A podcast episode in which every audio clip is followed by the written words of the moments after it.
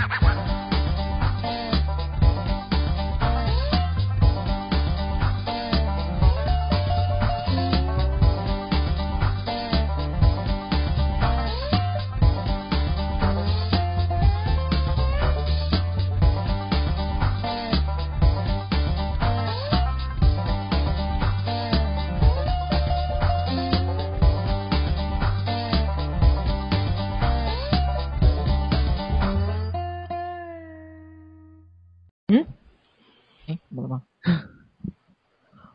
欢迎收听这样的夜，你才会想起我。我是 Emily，我是 Foster 福士德。就欢迎回到新闻某巨头的第二集。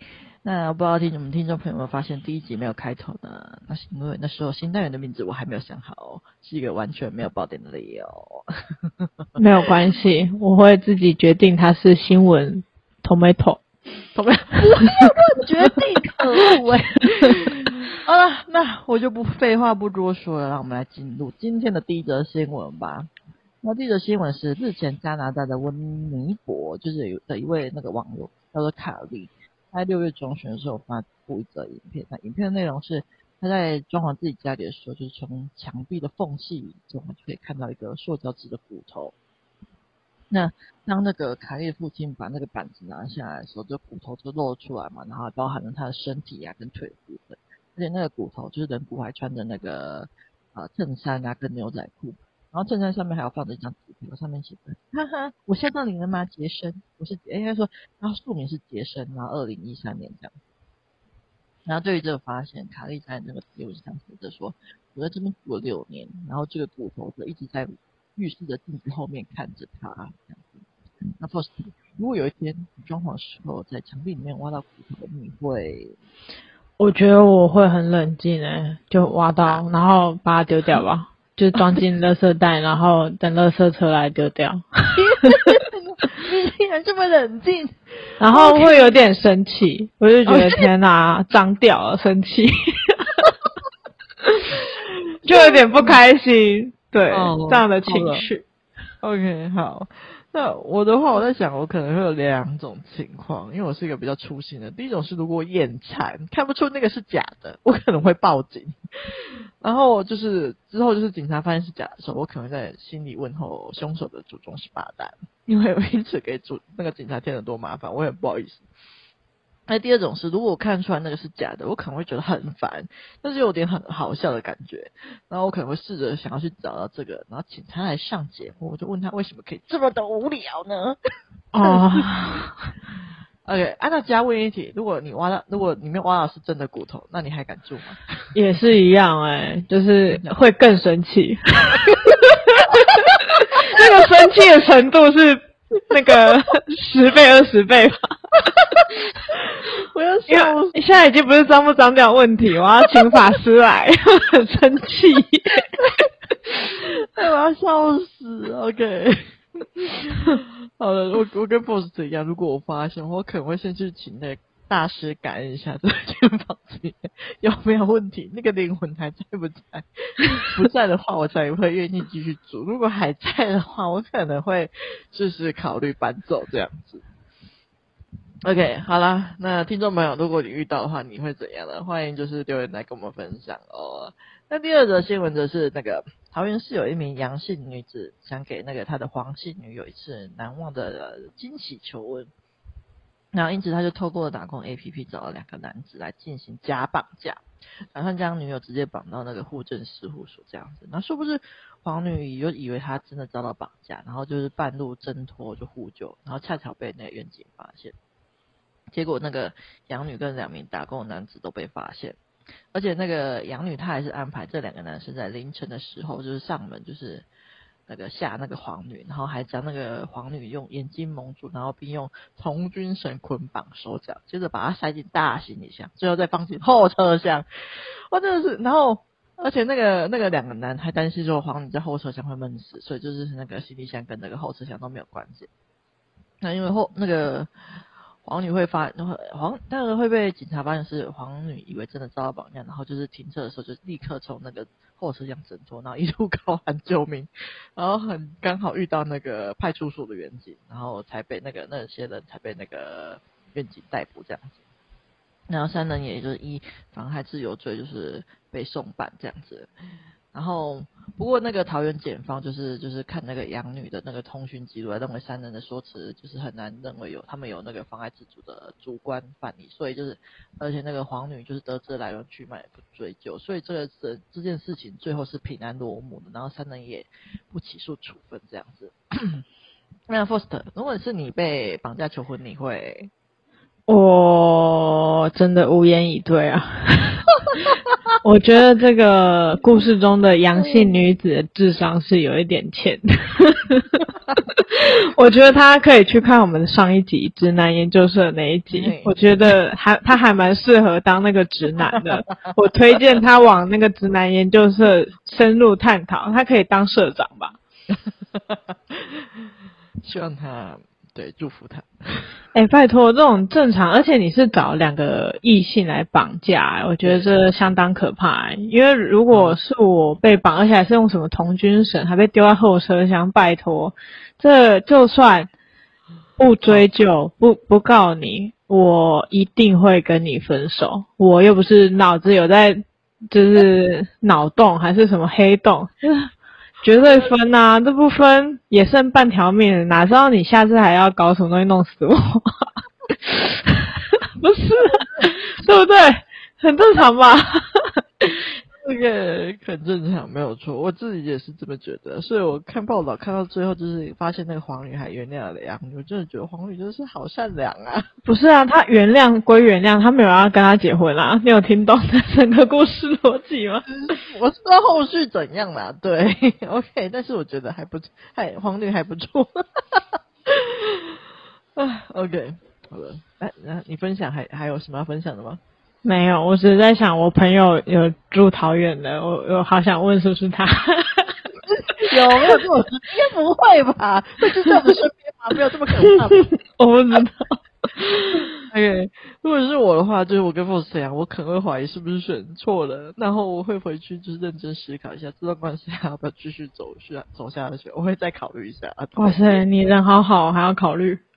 对，但是这真的是蛮可怕，而且就是。我相信大家都有看到吧，就是他挑的时间真的是，到底是还挑在凌晨呢，然后还绑架还要装行李箱，是有没有必要这么逼真？到底是在逼真什么的？OK，那如果是我遇到的话，我就哎，我很难想象我有办法被装进行李箱，因为我筋骨超硬的，就是真的。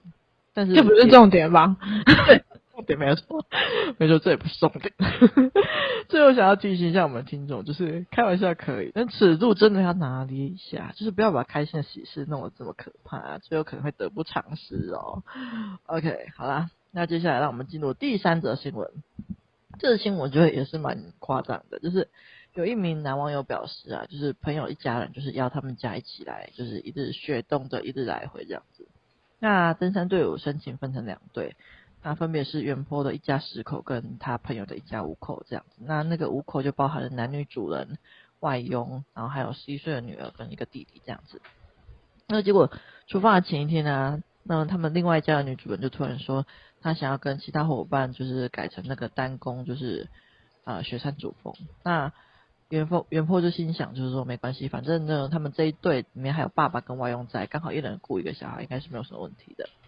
那结果出发当天呢，就是对方带对方家的爸爸带着外佣跟儿子啊，说要回营区拿那个入园证，然后双方就约好说中午要在哭坡就是吃午餐，然后他们家的妹妹则是跟原 PO 家的哥哥一起玩，所以他们就是一起走这样子。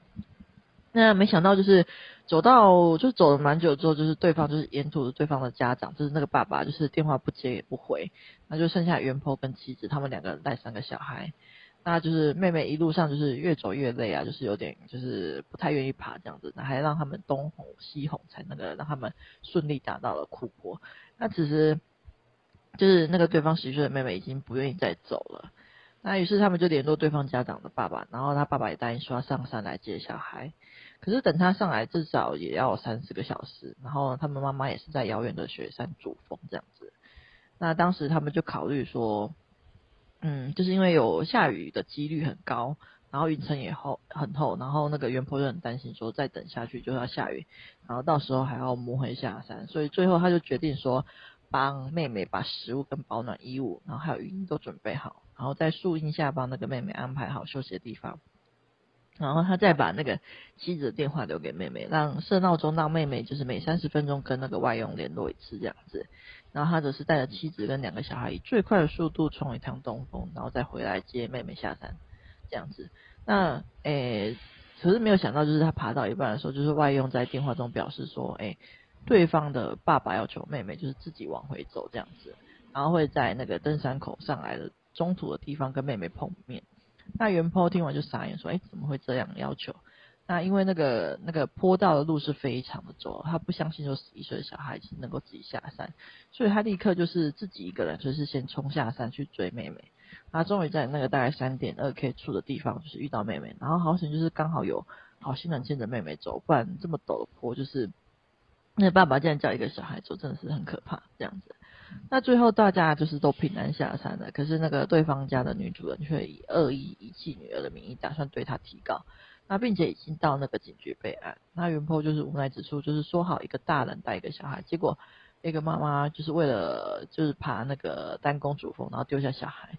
那一个爸爸就是摆明的不想爬，然后大家约好在就是库坡用餐的时候，爸结果爸爸跟那个外佣在那个营地耍废放空，然后现在就要反。就是反过来要告他恶意遗弃这样子，他就是上来抱怨。那 Foster，关于这则新闻你怎么看呢？我觉得很妙哎、欸，自己就是自己爸爸不顾小孩，然后跟外佣在那边休息，然后妈妈就是已经有先讲好自己要先冲，那就算了，因为他有先讲嘛。但但不管怎样，他们两个自己应该知道理亏吧。就没有半个人要照顾自己的小孩，然后把小孩丢给别人家，然后也不是说这个小孩有不被照顾还是怎样，就是如果这中途是也没有顾他，就把他放着，然后就走了，也没有跟他安排说应该要怎么做联系方式的话，那的确告是有理由的。但现在是你们自己的小孩都不不管不顾，然后委托别人，然后。重点是你们也没做到自己原先的承诺啊！你原先说中午的时候要在某个定点做集合的动作，结果自己在那个时间区段并不不接受电话的，就是不没有接电话。那你要怎么去跟对方就是认为错在对方呢？我觉得真的是人善被人欺。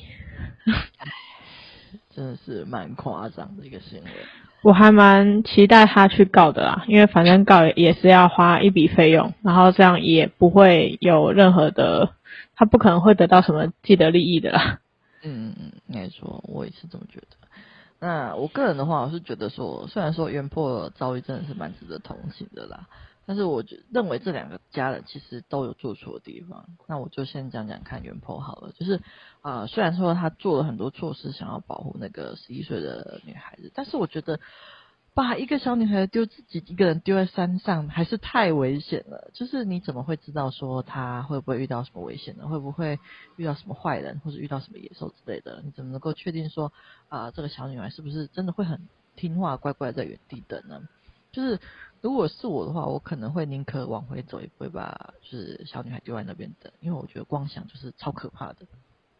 那第二个就是对方家的男主啦，就是他真的是非常的夸张啊，就是竟然可以叫他女儿自己走下去，哇！我就觉得这是一个神操作诶，就是啊不就还好，这个女孩就是十一岁的小女孩，遇很好心的遇到那个，也很幸运的遇到了好心人，啊不就还好，那个原坡就是非常有良心的，就是很急着跑回去找这个女孩。啊！如果这个女孩出事，这个男这个男主人是要怪自己吗？还是要怪谁？真的是非常夸张。那第三个就是那个女主，就是那个那个女主人啊，就还是提告原 po，就是恶意女婿遗弃女儿。虽然说那个，我觉得原 po 把他女儿留在山上真的是有点不对啊，但是就是他也是有征得男主人同意，就是男主人说要上山接小孩才走的，就谁知道说啊、男主人会自己叫女儿走下去？所以我觉得其实。男主人问题应该更大吧？就是怎么会就是要先怪别人呢？当然，就是这个故事，就是都是从那个原 PO 口中，就是单方面的说辞啊，说不定还有什么，就是我们不知道以及才会让女主这么生气嘛，就是也不确定。可是不管真相如何，就是希望听众朋友在爬山的时候，真的要量力而为啊，真的不行就不要勉强。嗯，好，那今天的新闻第二集就到这边结束啦，我们下集见。没有问题。谢谢大家收听，这样的夜你才会想起我。我是 Faust 浮士德，我是 Emily。记得订阅我们的 Podcast 频道，并给五星好评哦，并且对我们的频道喜欢的话，请到资讯栏请我们喝咖啡支持我们的频道哦。有好的留言或是故事可以分享给我们，下一次的主题就是你们的留言啦。OK，bye，bye。